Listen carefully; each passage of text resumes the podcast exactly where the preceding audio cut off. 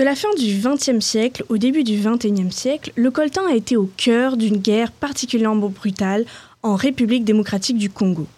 Avec près de 6 millions de morts, cette guerre fait partie des conflits les plus meurtriers que le monde a vécu après la Seconde Guerre mondiale. Le coltan est un minerai essentiel à la fabrication de nos appareils électroniques, Concentré notamment en République démocratique du Congo, il soulève des questions cruciales sur les droits de l'homme, l'environnement et la responsabilité sociale des industries technologiques.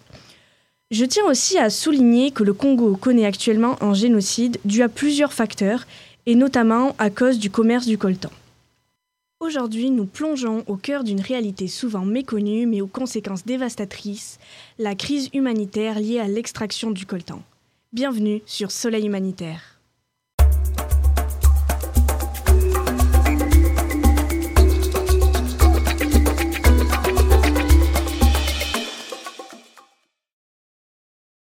Le secteur minier compte pour 25% du produit national brut de ce grand pays. Sans l'activité minière, les pays occidentaux et leur secteur industriel se retrouveraient affaiblis.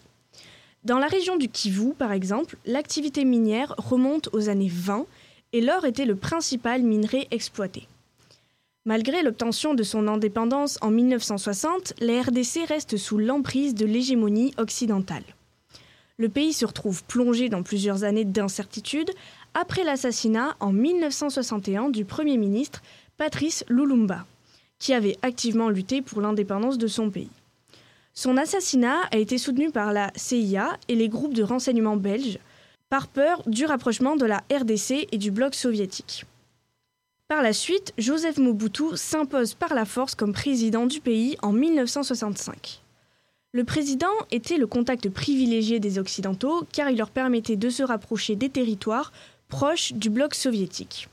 Seulement, à la chute de l'Union soviétique, Mobutu, qui n'a plus une place aussi stratégique, se voit délaissé de l'aide financière et de l'assistance militaire des Occidentaux.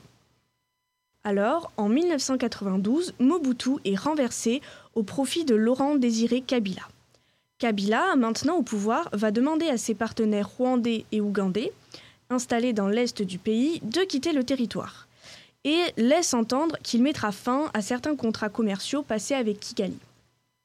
Seulement, le Rwanda et l'Ouganda refuseront pour des questions économiques, et cela va entraîner plusieurs rébellions au Kivu, ainsi que la création de plusieurs groupes armés soutenus par les deux pays réfractaires. Les milices, soutenues par les anciens alliés de Kabila, vont bientôt contrôler 40% du territoire congolais au nord et à l'est, deux endroits stratégiques d'un point de vue minier. Le système minier du Congo est essentiellement basé sur l'exploitation minière artisanale et est essentiel à la survie de 16% de la population. Malheureusement, la majorité des mines de coltan sont contrôlées par ces groupes armés qui investissent les profits dans l'effort de guerre. De plus, certaines milices imposent des barrages routiers où sont réalisés des vols ou des extorsions. Par exemple, certains groupes armés sont connus pour avoir établi des barrages routiers entre les villes de Mumba et de Goma, soit entre la mine et la ville où le coltan est vendu. Les travailleurs de la mine qui transportent les minerais sont obligés de les vendre à des prix réduits aux rebelles. Le Rwanda serait le pays privilégié pour la voie illégale du commerce car contrairement au Congo, il ne taxe pas ses exportations. Donc le Rwanda qui ne possède que peu de coltan a exporté en 2013 environ 2 500 000 kg de tantal, un produit qui est issu du coltan, soit 28% de la production mondiale. Et il ne faut pas oublier de mentionner l'émergence de réseaux illégaux au sein même du gouvernement congolais. La faiblesse du gouvernement a conduit ses membres, ainsi que certains chefs militaires, à s'impliquer dans les activités de corruption.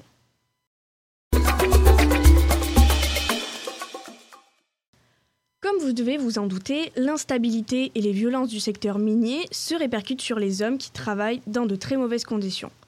De plus, le travail des enfants représente une grande partie de cette crise humanitaire.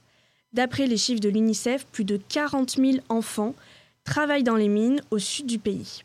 Ces enfants, enlevés du chemin de l'école, sont victimes de harcèlement, de violences physiques et psychologiques, d'agressions sexuelles et de maladies sexuellement transmissibles. Les mines sont aussi le théâtre de prostitution.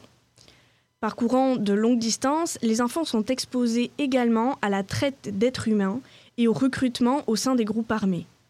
De plus, l'ensemble des travailleurs sont exposés quotidiennement au radon, une substance radioactive. En plus des pertes humaines, l'exploitation sauvage du coltan a des effets néfastes sur l'écosystème local et sur la vie des communautés. En effet, l'exploitation du coltan déplace les animaux de leur habitat naturel et les expose au braconnage, tel que le gorille des plaines orientales qui est passé au début de l'exploitation minière en 1991 de 8000 à 40 en 2005. Les produits chimiques utilisés pour laver le coltan, en plus d'être nocifs pour les hommes et pour les animaux, polluent l'eau. D'après les données du World Resources Institute, la RDC a perdu 8,6% de son couvert arboré depuis 2000. Cela est dû majoritairement à la déforestation issue de l'activité minière. La végétation et la couche arable qui sont enlevées augmentent le taux d'érosion des sols. Des militants écologistes à Bukavu démontre que l'exploitation du coltan a entraîné la perte d'arbres, ce qui détruit les écosystèmes, diminue le stock de carbone, perturbe le processus de photosynthèse et affecte la qualité de l'air.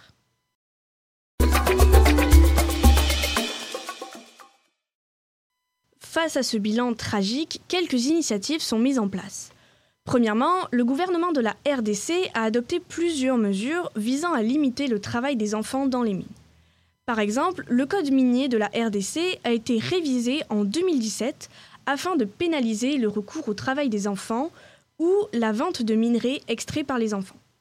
De plus, ces dispositifs de traçabilité et de certification ont été mis en œuvre et sont gérés par la CEEC, e le Centre d'expertise, d'évaluation et de certification des substances minérales. La CEEC e se doit de travailler avec les organismes de réglementation internationaux depuis les sites miniers jusqu'au marché de matières premières en Asie, en Europe et en Amérique du Nord. De plus, le pays est signataire du guide OCDE sur les devoirs de diligence pour des chaînes d'approvisionnement responsables en minerais provenant des zones de conflit ou à haut risque. Cependant, ces engagements n'ont pas permis de limiter l'exploitation des enfants, et les dispositifs de certification ainsi que les lois ne sont pas correctement mis en place le travail de l'ENAC a révélé que les inspections, peu fréquentes, sont faussées, dues à des informateurs qui préviennent des visites des sites.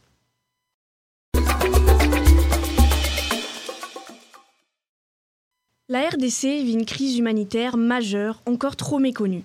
L'ensemble des travailleurs dans les mines sont exposés à des violences, qu'elles soient physiques, psychologiques ou encore sexuelles, et sont exploités et sous-payés. Le contrôle d'une partie du pays par les milices rebelles instaure un climat d'insécurité et favorise le commerce illégal. Les institutions de la RDC ou encore occidentales n'agissent pas à la hauteur des crimes commis à l'encontre des hommes et de la nature. Seulement, sans action concrète des gouvernements et sans le départ des milices, la situation dans les mines du Congo ne pourra pas s'améliorer. À notre échelle, nous pouvons mettre en lumière cette crise en en parlant. Nous pouvons aussi réduire notre consommation d'appareils électroniques neufs en favorisant par exemple la seconde main. Bien entendu, des associations et des organisations se battent pour la survie de ces travailleurs, mais leurs actions sont limitées. Merci d'avoir suivi cet épisode. Comme d'habitude, je vous partage sur Instagram ma bibliographie pour cet épisode. N'oubliez jamais de vous questionner.